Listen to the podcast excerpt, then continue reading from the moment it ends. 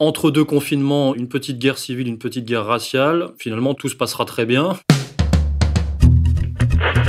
Attention, qui que vous soyez, attention, cette fréquence est exclusivement réservée aux urgences. Sans blague Et vous croyez que j'appelle pour commander une pizza? Mais vous savez que vous commencez à m'énerver avec vos questions. Bah oui, mais- Est-ce que je vous en pose des questions, ouais Le système médiatique des démocraties occidentales est une nouvelle fois aux abois. Il n'a de cesse de nous parler de seconde vague. Alors, seconde vague d'immigration, seconde vague de licenciement? Non, c'est évidemment de la seconde vague épidémique dont il s'agit.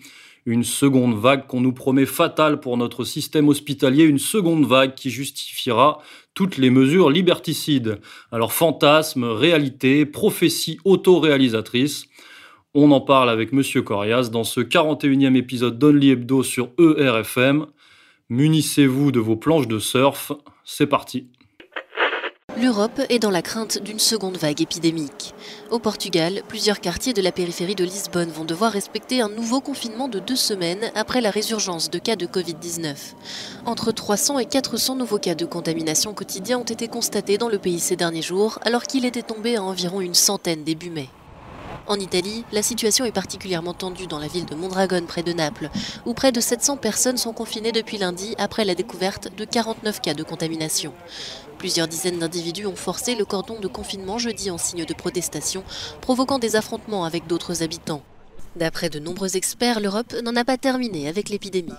On est dans une vague de régression en Europe, c'est pas totalement exact. On a surtout affaire, même sur le territoire européen, à une dynamique qui est une dynamique euh, mosaïque, avec des mosaïques régionales, des mosaïques nationales, et on n'est pas, à mon avis, euh, totalement en mesure de dire qu'on contrôle aujourd'hui le coronavirus à l'échelle européenne. Quand on parle de seconde vague, on est plutôt sur l'hypothèse du même virus qui reviendrait euh, éventuellement sur un mode euh, euh, saisonnier. Alors pourquoi on dit ça? Parce qu'aujourd'hui, euh, on compare beaucoup la pandémie qu'on identifie aujourd'hui à celle qu'on a connue pour la grippe. En Espagne, une quarantaine de nouveaux foyers épidémiques ont été recensés dans tout le pays et notamment en Aragon, une région agricole qui accueille chaque année des milliers de travailleurs saisonniers étrangers. Près de la ville de Saragosse, les autorités ont dû réinstaurer localement des mesures de restriction. C'est l'été, c'est le déconfinement, les Français qui nous surprendront toujours par leur malléabilité relative, relative puisqu'elle repose tout de même sur un savant mélange de, schlag, hein, c'est-à-dire de, répression et de propagande. Les Français donc sont prêts à mettre de côté les quatre derniers mois, à oublier sans trop se poser de questions pour pouvoir reprendre une vie normale. Oui mais voilà, l'OMS et les grands médias ne l'entendent pas de cette oreille et préparent les esprits à une seconde vague de coronavirus, une seconde vague qui charriera son lot de reconfinement, de mise en arrêt de l'économie et d'annihilation de la contestation populaire accessoirement. Alors monsieur Corias, la question mortelle que je vous pose et que je vous impose, est-ce qu'il s'agit de préparer les esprits ou plutôt de, maintenir le peuple dans un état d'incertitude, d'angoisse et de dépendance vis-à-vis des autorités pour une durée euh, a priori indéterminée? Bah, c'est les deux, hein. c'est euh, la réponse à la fois économique et politique. Cet état d'incertitude, il arrange évidemment le pouvoir politique, hein, qui était fortement contesté. On ne va pas rappeler la période des Gilets jaunes, etc. La montée de l'Internet depuis 2000, avec une vraie contestation euh, rhizomique et horizontale. Donc euh, le, virus tombe à point nommé aujourd'hui euh, pour justement geler un peu cette contestation et euh, faire euh, reprendre la main à l'exécutif. D'ailleurs, il n'y a pas que chez nous que ça se passe, hein. il y a d'autres pays qui en profitent. Mais en France, c'est particulièrement euh, violent. La deuxième vague, je voudrais préciser déjà que euh, c'est vague déjà, mais on commence à voir des précisions fleurir dans la presse. hein. la presse qui, je le rappelle, est tellement en faillite qu'elle est complètement à genoux et euh, dépendante des euh, subventions de l'État. Donc la presse dépend évidemment des grands actionnaires, mais c'est surtout des grandes multinationales qui la possèdent, et des subventions de l'État. Donc elle n'a plus rien d'indépendant, il faut le dire, la presse mainstream. Et donc elle parle, elle précise, la deuxième vague, c'est quand C'est automne et hiver. On a l'impression d'être dans la mode déjà. hein. On, a une deuxième vague automne-hiver. Comment est-ce qu'on va euh, s'habiller bientôt contre le virus? Bon bref, tous les parallèles sont possibles. Euh, oui, le, pouvoir nous prépare à quelque chose. D'abord, en nous maintient en état, euh, comme on dit, de tension. Hein, c'est un état de tension métabolique, d'inquiétude permanente, même euh, de bas étage ou de basse intensité, mais n'empêche c'est une inquiétude. Et donc les gens dans l'inquiétude préfèrent toujours, on l'a vu, comme pendant les épisodes terroristes, se protéger sous le parapluie étatique ou, ou celui du pouvoir. On l'a vu en Angleterre, les attentats comme par hasard, islamistes ou dits islamistes avant les élections, ont, fait augmenter le vote en faveur du pouvoir. Voilà. Donc c'est tout bénéf politiquement et économiquement, bien sûr, on le sait. On pourra se rapporter à, l'émission de Alain Soral et Pierre Jovanovic chez Monsieur K pour euh, justement ce parallèle entre la politique et l'économique, avec une, crise euh, économique et financière annoncée depuis longtemps et qui aujourd'hui, on le voit, euh, se, se, concrétise. C'est comme si en 2008, on avait la, première mi-temps, que ça n'avait pas été réglé complètement, puisque le capitalisme financier a continué ses délires. Et aujourd'hui, on a l'achèvement en quelque sorte de cette crise avec une destruction de valeurs, une destruction d'emplois, etc. Toujours, toujours dans cette opposition entre capitalisme productif et capitalisme financier. Et, c'est toujours évidemment, euh, selon la fameuse phrase de, de Cavana, euh, socialisation des pertes et privatisation, des bénéfices. Les multinationales font des énormes bénéfices et euh, ce sont les peuples qui en payent le prix. Voilà, on en est là aujourd'hui et c'est de plus en plus concret. Alors avant de revenir euh, sur ce point économique et social, on pourrait préciser que par rapport à cette euh, seconde vague, le professeur Raoult a bien, lui, souligné euh, il y a quelques semaines que c'était de la science-fiction, que ça ne reposait sur rien de scientifique. Euh, il dit cela parce qu'il a, observé qu'il n'y a jamais eu de seconde vague en ce qui concerne les infections respiratoires. Euh, par contre, il précise qu'il peut y avoir des nouvelles zones épidémiques en fonction des différences euh, climatiques hémisphériques. Hein, c'est ce qu'il dit quand il parle de, l'hiver qui est en train d'arriver en Nouvelle-Zélande et donc euh, c'est une région du monde à, observer. Mais euh, voilà, donc il n'y a rien qui justifie la psychose et le, battage politico-médiatique actuel, ni celui de la première vague d'ailleurs. Mais le professeur Raoult, lui, c'est vrai qu'il s'interdit de trop en dire sur ce sujet puisqu'il se, se restreint, il se borne à son domaine ce qui, dans une certaine mesure, euh, lui est assez euh, profitable. Hein. Disons qu'il ne dénonce pas totalement l'arnaque, ce qui explique peut-être son, ralliement avec Michel Onfray. Mais bon, tout ça pour dire que euh, voilà, il y a quand même ce, ce, cette psychose médiatique, politico-médiatique qui, est, mise en place, et pourtant elle ne repose sur rien de concret, à moins effectivement, et c'est là que vous allez pouvoir peut-être nous en dire plus, qu'elle repose sur autre chose que la science, à savoir l'économie. De toute façon, Raoult est tout seul. C'est quasiment la seule voix officielle qui a, euh, non pas le tapis rouge dans les médias, n'allons pas jusque-là, mais en tout cas micro ouvert. C'est quelqu'un qui, euh, bah, il a rappelé lui-même qu'il avait une audience supérieure à celle du Monde lorsqu'il parlait du virus. Il est beaucoup plus crédible que les journalistes du Monde ou même du Figaro. On rappelle les délires de Cécile Thibert du Figaro, qui est devenue célèbre euh, par son anti-raoultisme, hein, qui, qui confine aussi au, au, délire, comme celui de de Patrick Listonor Cohen ou Raphaël Enthoven. Bref, il est tout seul quand même à parler. C'est-à-dire que même la voie scientifique raisonnable, prouvée, euh, basée sur des chiffres, des statistiques, c'est 3730 environ cas qui ont été traités, qui deviennent des statistiques de fait réelles, ça ne suffit pas, parce que de toute façon, le peuple ne réagit pas sur des données scientifiques, le peuple réagit sur des données émotionnelles.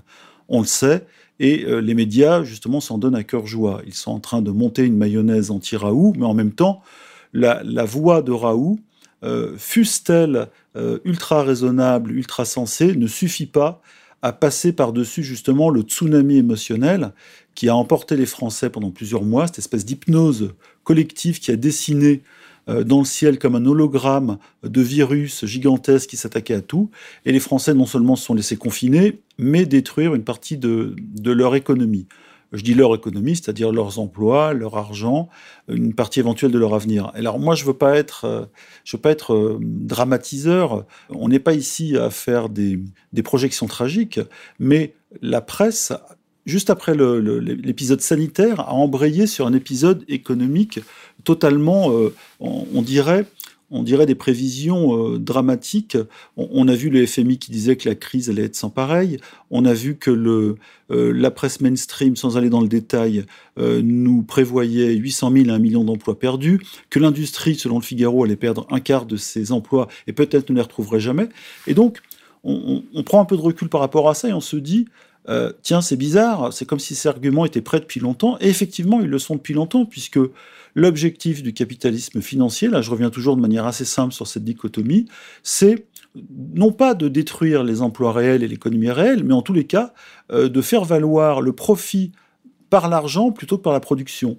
Et c'est la différence entre le capitalisme productif, qui est un capitalisme d'emploi, d'employés et d'employeurs, et le capitalisme financier, qui est un capitalisme d'argent, de finance. Juste pour info, hein, les effectifs du fonds de pension gigantesque BlackRock, dont on a parlé euh, dans l'affaire des, de la retraite par capitalisation en France, il n'y a pas si longtemps, BlackRock, c'est presque 7 milliards de dollars euh, de chiffre d'affaires par an. C'est un fonds de pension qui place de l'argent, qui achète des parts dans les sociétés euh, pour que ça lui rapporte et qui ça rapporte à ses actionnaires. Eh bien, c'est euh, plus de deux fois le PIB français, qui est à peu près de 2800 milliards par an, de dollars ou d'euros, euh, bref, c'est autour de ces données-là. Eh bien, il n'a que 14 000 employés.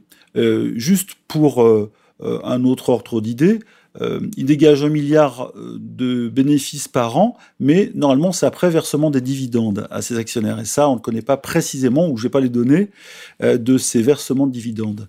Eh bien, l'EDF, par exemple, c'est 156 000 emplois, on peut dire que c'est une entreprise industrielle, même si elle est à moitié étatique. Eh bien, c'est beaucoup moins, beaucoup moins de, évidemment, d'argent produit, de profit ou même de dividendes, puisque l'État euh, participe à moitié au moins. Eh bien, euh, par exemple, le groupe américain Walmart, qui, euh, qui fait, c'est un groupe de, magasins qui couvre les États-Unis, c'est le plus grand employeur du monde, je crois, il a plus de 2 millions ou 2 millions 200 000 employés. Il ne gagne ou ne fait gagner que 300 millions de dollars par an. Ça veut dire qu'en fait, cette économie-là, productive et euh, je dirais presque employative, n'intéresse plus euh, la, nouvelle finance. Ce qui intéresse la nouvelle finance, c'est euh, faire de l'argent avec de l'argent. Voilà. Et aujourd'hui, on a l'impression que tout le discours, justement, de la presse et, surtout des politiques, c'est de nous engager vers un après, la fameuse France d'après, qui sera une France où, justement, on ne serait plus dans la production directe, mais dans la gestion de, euh, des flux financiers. Euh, déjà, on voit ça avec l'individualisme, le télétravail, les collectifs, euh, les sièges des entreprises qui commencent à, à non pas délocaliser leur entreprise ou leur siège, mais délocaliser leurs employés. Donc il y a quelque chose qui est en train d'exploser et on, est dans une période très importante du capitalisme euh, qui est en train de se transformer physiquement.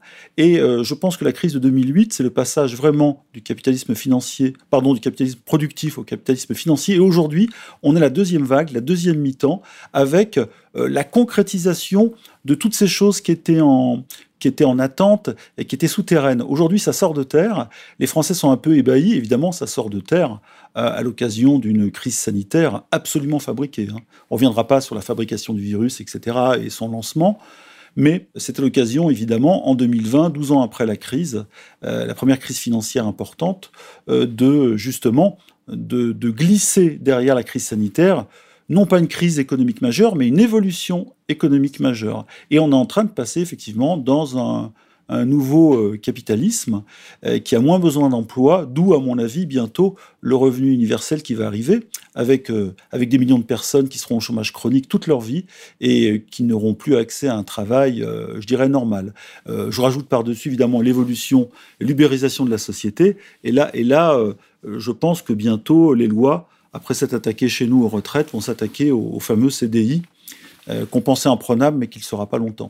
Oui, et à travers ce prisme, on a vraiment l'impression que l'état d'urgence sanitaire qui est en train d'être instauré de manière permanente va servir de passerelle vers cette nouvelle économie de marché, cette société de consommation 2.0 voilà le, véritable enjeu de la deuxième vague, c'est certainement, probablement cette mutation, cette transition vers le monde de, Jacques Attali, le monde d'Alain Minck, hein, qui sont les, on le rappelle, les véritables mentors d'Emmanuel Macron, le monde de Greta Thunberg, le monde de demain, le monde de l'économie écologique, le monde du capitalisme vert, du capitalisme moral, du capitalisme conscient, du capitalisme sécuritaire, du capitalisme médical.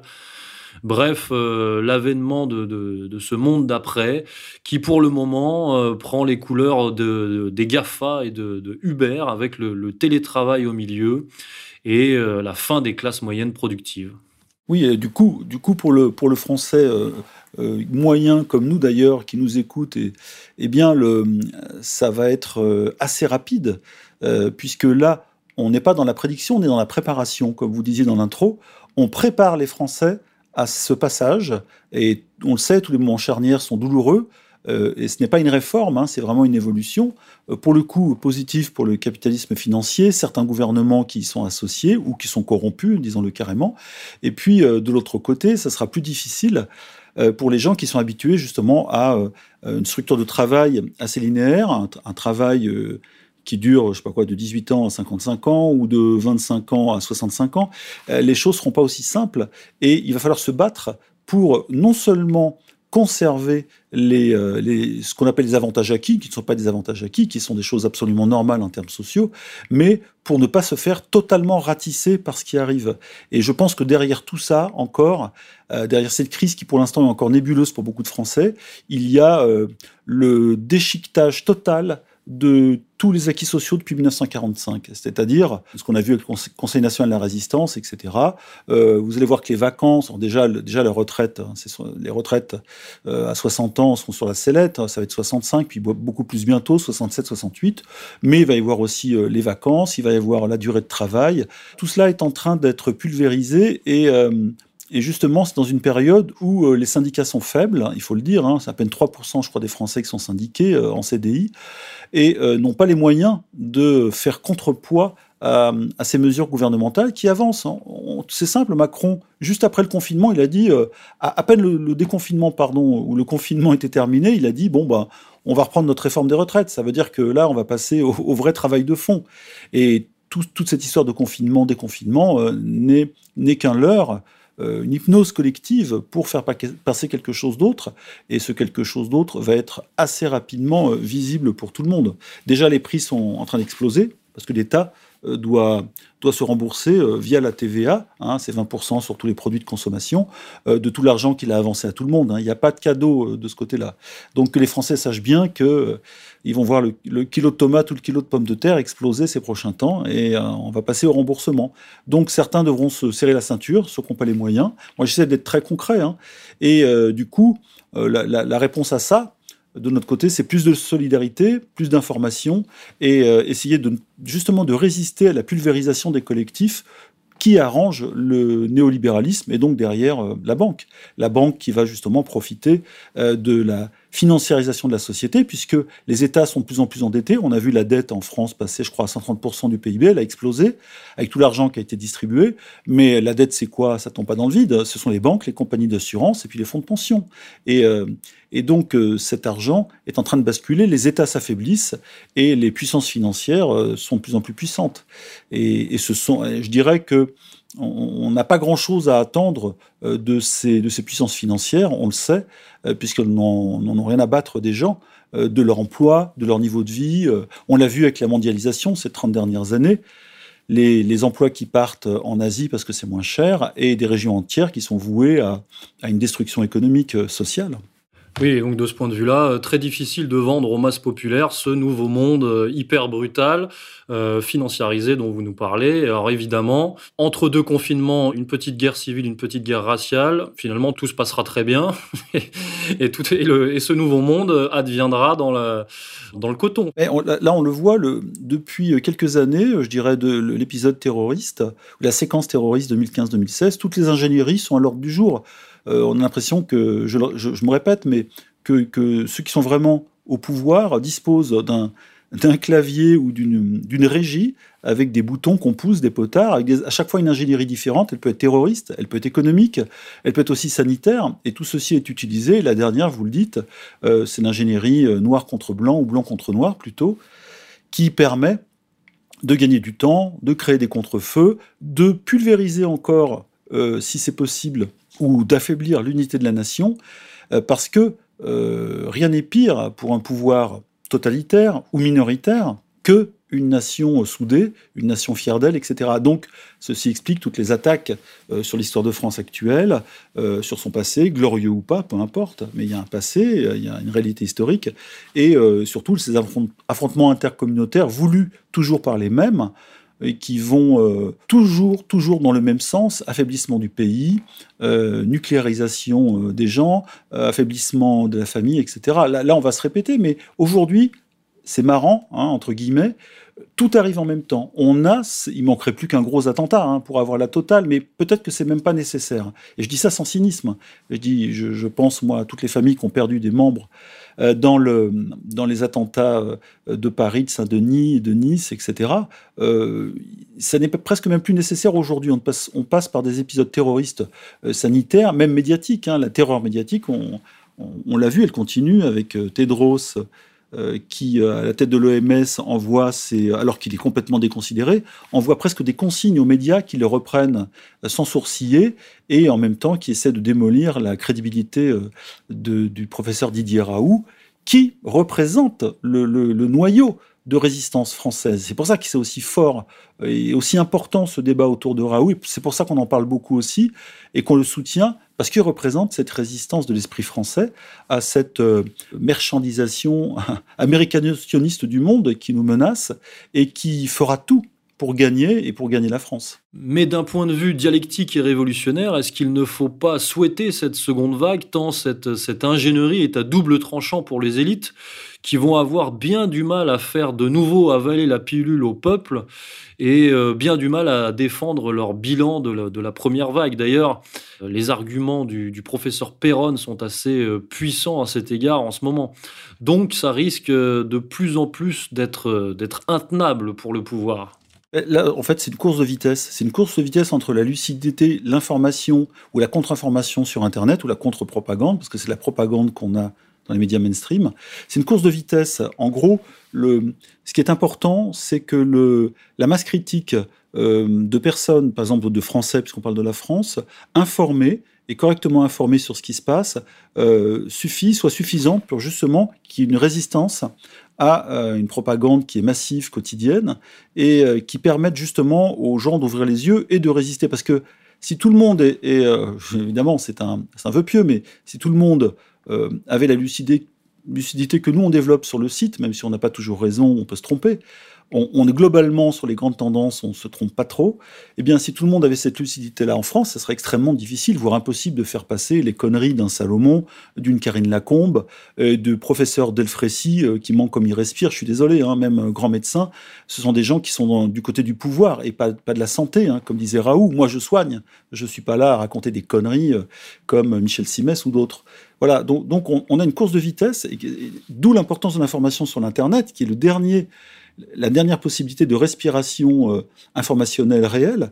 Et c'est pour ça aussi qu'il y a une course et avec cette loi Avia et qu'on voit le grand rabbin Haïm Corsia euh, se tordre de douleur parce que euh, la loi n'est pas passée. Elle pourra repasser peut-être d'une autre manière, mais on sent que tout est là en fait. Le nœud de l'action, le cœur de l'action en ce moment, et d'ailleurs c'est d'importance, c'est la résistance de l'Internet à la censure, donc la loi Avia, et qui va déterminer tout le reste. Parce que si eux, en haut, obtiennent cette censure et cette possibilité d'intervenir, de couper les sites, etc., et surtout de couper les autoroutes de l'information horizontale, rhizomique, eh bien là, c'est pas qu'ils auront gagné, parce qu'à mon avis, il y aura un bordel monstre dans la rue qu'ils n'imaginent même pas, mais ils gagneront encore du temps et ils pourront passer leur, saloperie euh, quasiment en douce ou tranquillement. Parce qu'il n'y aura plus la réponse, il n'y aura plus le retour, le feedback du réel et d'en bas. Mais je pense que ça va être très compliqué pour eux parce que le, ces 25 000 morts, je pense qu'ils vont les payer. Alors deux autres enjeux très importants à souligner à nos, auditeurs hein, quant à la, potentielle seconde vague, hein, deux, enjeux dont on a déjà parlé dans les émissions précédentes. C'est un, euh, l'écroulement de l'Union européenne. Hein. on peut imaginer que cette seconde vague pourrait euh, servir à masquer cet effondrement. Et deux, évidemment, euh, la, réélection potentielle de Donald Trump, parce qu'on voit bien que dans l'agenda, on observe l'agenda, on, voit bien que ça se toutes les statistiques tendent vers les États-Unis pour la rentrée, euh, soi-disant les nouveaux clusters, euh, etc. Et donc on voit bien que ce profil un potentiel report des élections ou au moins euh, l'instauration d'un d'un vote par courrier qui, qui, serait la porte ouverte à toutes les, à toutes les fraudes. Et je le redis, hein, je l'avais déjà dit dans une émission précédente, si les élections aux États-Unis étaient reportées pour cause de, de, crise sanitaire, le mandat de Donald Trump serait suspendu, hein, parce que c'est comme ça que fonctionne la Constitution américaine. Et donc là, il y a véritablement de, grands enjeux euh, politiques. C'est un autre point crucial, aussi important à mon avis que le frontal entre l'Internet euh, non alignée et euh, le délire de la loi Avia, elle, qui, n'est qu'une qui n'est qu'une loi Guesso 2, euh, c'est évidemment les élections américaines. Et on focalise sur Trump, mais il y a aussi le renouvellement du pouvoir de Poutine et sa stabilité pour la Russie et surtout pour une partie du monde, hein, je pense au Proche-Orient, et puis aussi Xi Jinping en Chine. Moi, je ne suis pas pro, ou vous non plus, j'imagine, euh, pro-régime totalitaire, etc., ou communiste ou autre, ou hyper-nationaliste, c'est pas ça. La question, c'est que ce sont des gens qui s'opposent au moins en partie à justement cette financiarisation du monde parce qu'ils en ont compris les enjeux, les dangers pour les peuples et surtout pour leur propre peuple qu'ils défendent beaucoup mieux qu'un Macron qui lui ne défend pas les Français. On est carrément, enfin je veux dire, on, peut même dire que la Macronie ou en tous les cas ceux qui ont les cordons du pouvoir ou de la bourse autour de lui, hein, l'axe colleur Philippe, sont en guerre contre les Français parce que ce qu'ils font, c'est une guerre. Et on ne peut pas dire la même chose, malgré ce que disent Le Monde et Le Figaro, mais tous les jours, hein, c'est de l'anti-Xi Jinping, de l'anti-Vladimir Poutine, et évidemment de l'anti-Trump, et ça depuis le premier jour de novembre 2016. Euh, eh bien, cette élection de Trump, effectivement, c'est là aussi un point de basculement crucial, et ce sont comme ça des enjeux très importants, et Trump compte un peu comme nous, on compte sur évidemment la, la contrat ou la résistance sur, sur l'Internet, euh, contre la loi Avia, Trump compte sur les troupes américaines de l'Internet, comme il l'a fait avec Twitter et ses dizaines de millions euh, d'abonnés en 2016, pour contrer justement cette, euh, cette propagande et cette ingénierie qui n'en finit pas. Et, on verra effectivement, je crois que c'est le 3 novembre 2020, ce qu'il en est de ce côté-là, si l'élection a lieu. Parce que tout est possible. je crois qu'en face, vu qu'ils ont la vieille, le vieux pédophile Joe Biden, en lice, je, crois qu'ils n'ont aucune chance si c'est Joe Biden. Donc, euh, il va se passer quelque chose aux États-Unis, c'est clair. J'espère qu'il n'y aura pas un attentat ou, ou, le, ou alors un, second virus beaucoup plus euh, virulent ou mortel qui soit balancé à droite et à gauche dans des clusters, comme on dit, ou des foyers. Mais il faut s'attendre là aussi à quelque chose d'assez violent avant, euh, avant novembre 2020. C'est trop important pour tout le monde, parce que si Trump dégage, alors, alors les les, justement les, mondialistes, les mondialistes ou les, les, sionistes derrière ce mondialisme auront, euh, auront un boulevard. Et là, pour l'instant, le boulevard, il n'est pas si grand. C'est une petite nationale, mais pas plus. Eh bien, on va se quitter là-dessus, colonel. Au revoir. Restez chez vous, pliez un genou, retournez chez vous, perdez vos emplois, adaptez-vous. Voilà, chers auditeurs, les mots d'ordre et les véritables enjeux qui se cachent derrière la seconde vague de couillonavirus ou de coronananas. C'est selon l'humeur de chacun. On se retrouve la semaine prochaine pour la 42e émission d'Only Hebdo sur ERFM avec Monsieur Corias, évidemment, et votre serviteur Pierre de Brague. Bonne semaine à tous.